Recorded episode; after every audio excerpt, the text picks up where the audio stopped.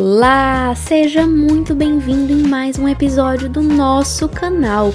Hoje vamos falar um pouquinho sobre a minha jornada na psicologia e eu te agradeço demais por ter escolhido esse tema lá no Instagram, porque eu amo falar dessa profissão, eu amo falar de como foi a minha graduação, de como foi minha jornada até aqui. Então, muito obrigada, gente. Esse é o nosso espaço. Também vou trazer alguns conteúdos relacionados à autoconfiança na prática clínica tá certo?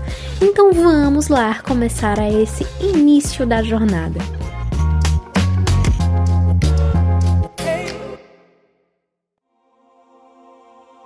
Eu entrei na psicologia sonhando com a área clínica. Realmente assim brilhavam os meus olhos. Apesar de lá no fundo eu achar que eu só ia conseguir conciliar a ajuda que eu gostaria de dar às pessoas e conquistar o que para mim era visto como salário ideal na área organizacional, na parte de recursos humanos.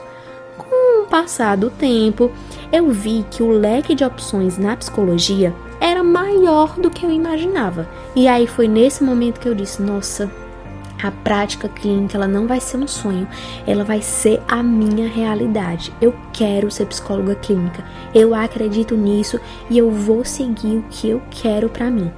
Um ponto muito importante para mim foi o apoio das pessoas que eu amo. Os meus familiares, eles sempre estavam ali ao meu lado e falaram que independente do caminho que eu escolhesse, eles estariam ali. E eu preciso admitir que esse ponto foi assim essencial para eu ter certeza de, poxa, tá bom, eu vou seguir mesmo na psicologia. Mas eu preciso falar para vocês, gente, que não foi só comentário bacana que eu ouvi, não. Eu ouvi muito comentário negativo. Como? Ah, na psicologia a gente não vai ter uma boa condição financeira. Ah, não, você vai fazer psicologia, tem certeza disso, Laís? Meu Deus, não faça psicologia. Não faça psicologia. E até de alguns colegas, né, o fato de não lá lá, não faz isso assim, para vocês que já são meus colegas íntimos aqui do Spotify, realmente eu amo o apelido Lala, né? Então eu falei aqui, né, já sem querer, pra gente se conhecer um pouco mais sobre isso.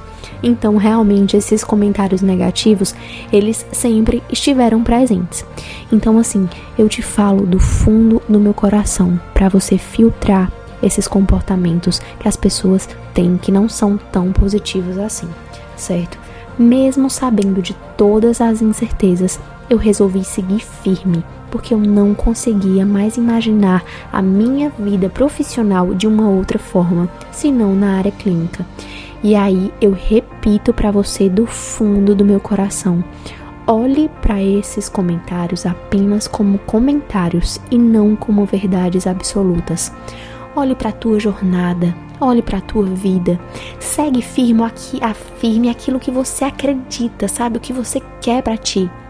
Se você receber alguma crítica, algum conselho que vale a pena, aí tudo bem. Aí você pode analisar esse conselho, olhar direitinho o que, essa pessoa quis dizer, mas nunca deixe que alguém te faça acreditar que você não é capaz ou que você não vai cons conseguir alcançar aquilo que você deseja na sua profissão, porque você é dono do seu destino.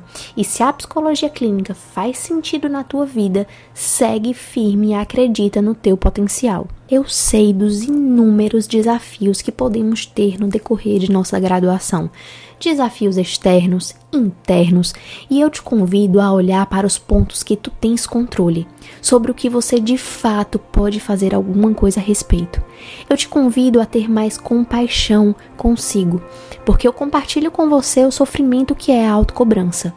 Eu sempre tive muito forte a vontade que, que as coisas saíssem assim de forma perfeita, sabe? que eu desse o meu melhor para não cometer nenhum erro, e às vezes eu esquecia que eu faço parte de uma tão amada humanidade. E como humana, nós vamos cometer alguns erros. Nem sempre as coisas vão sair de forma perfeita. E tá tudo bem, porque a gente pode tentar novamente. Podemos tentar, tentar, tentar, tentar mais uma vez até as coisas saírem da forma que nós desejamos. E realmente, assim, um segredo que eu vou te contar do fundo do meu coração: a autocobrança não vai te ajudar a ter autoconfiança.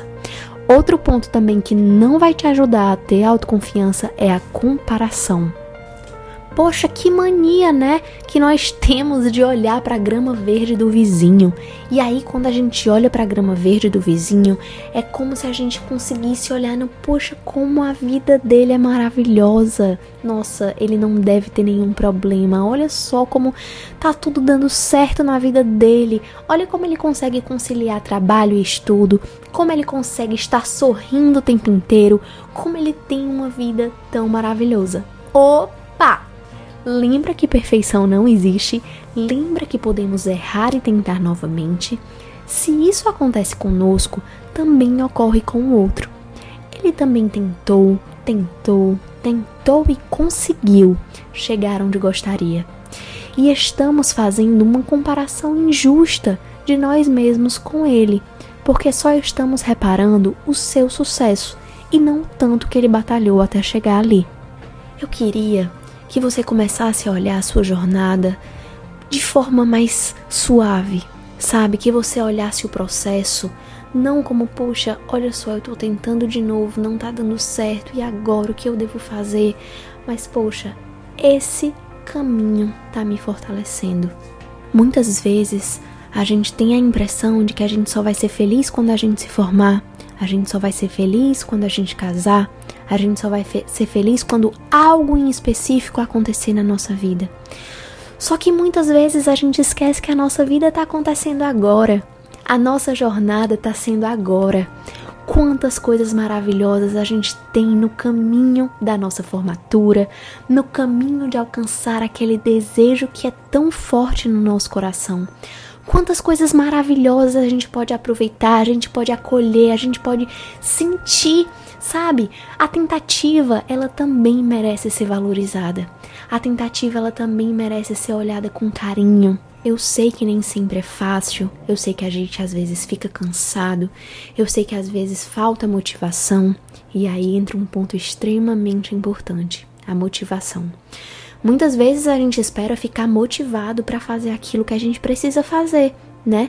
E aí esse é um ponto que a gente tem que lembrar. Opa, eu sei que agora eu não estou com tanta vontade assim de fazer isso que eu preciso fazer. Só que eu já identifiquei que eu preciso realizar isso para ter uma boa vida, para ter a vida que eu desejo, para a vida que eu realmente quero. Então eu vou te convidar a mesmo sem estar tão empolgado para fazer o que você tem que fazer, fazer mesmo assim. Porque quando a gente se permite tentar, a gente permite que a motivação ela chegue. E se a gente for esperar a motivação chegar, talvez ela não apareça. Porque às vezes ela aparece quando a gente vai fazer uma atividade nova. Por exemplo, vamos começar a fazer exercício. Nossa, vai ser muito legal fazer exercício físico. Uau, que massa! Show! Depois de uma semana, você vai dizer: Hum, vou ter que fazer exercício físico. Poxa vida, e agora? Só que quando você identifica que o exercício físico faz sentido para ti e que a partir daquela prática você vai ter uma maior qualidade de vida, você, hum, não tô tão empolgada para ir. Opa, mas eu vou, porque eu sei, eu identifico que aquilo ali me faz bem, então eu vou fazer tudo o que faz a minha vida valer a pena ser vivida. E assim a gente também pode fazer com as atividades que a gente faz no decorrer do nosso dia e nunca deixar para depois aquilo que faz sentido realmente na minha trajetória. Não espere você ter todos os recursos para fazer tudo o que você deseja. Sabe, você não precisa de um livro novo, você não precisa de um caderno novo, você não precisa de um computador novo. Faça o que precisa ser feito com os recursos que você tem nesse momento. Valorize a tua jornada, valorize a tua trajetória. Eu tenho certeza que você sempre vai ser feliz assim, se você seguir aquilo que é importante para tua vida. Se você caminhar conforme os seus valores, se você caminhar conforme aquilo que faz sentido para você, tá bom? Acredita sempre em ti. Encaminha esse áudio se você acha que algum amigo tá precisando ouvir isso, tá certo? Eu fico muito, muito, muito feliz de te ter aqui. Eu espero que a gente possa sempre conversar, bater um papo e estar juntos em todos esses canais que a internet tem nos aproximado. Muito obrigada, gente. Um beijo bem grande.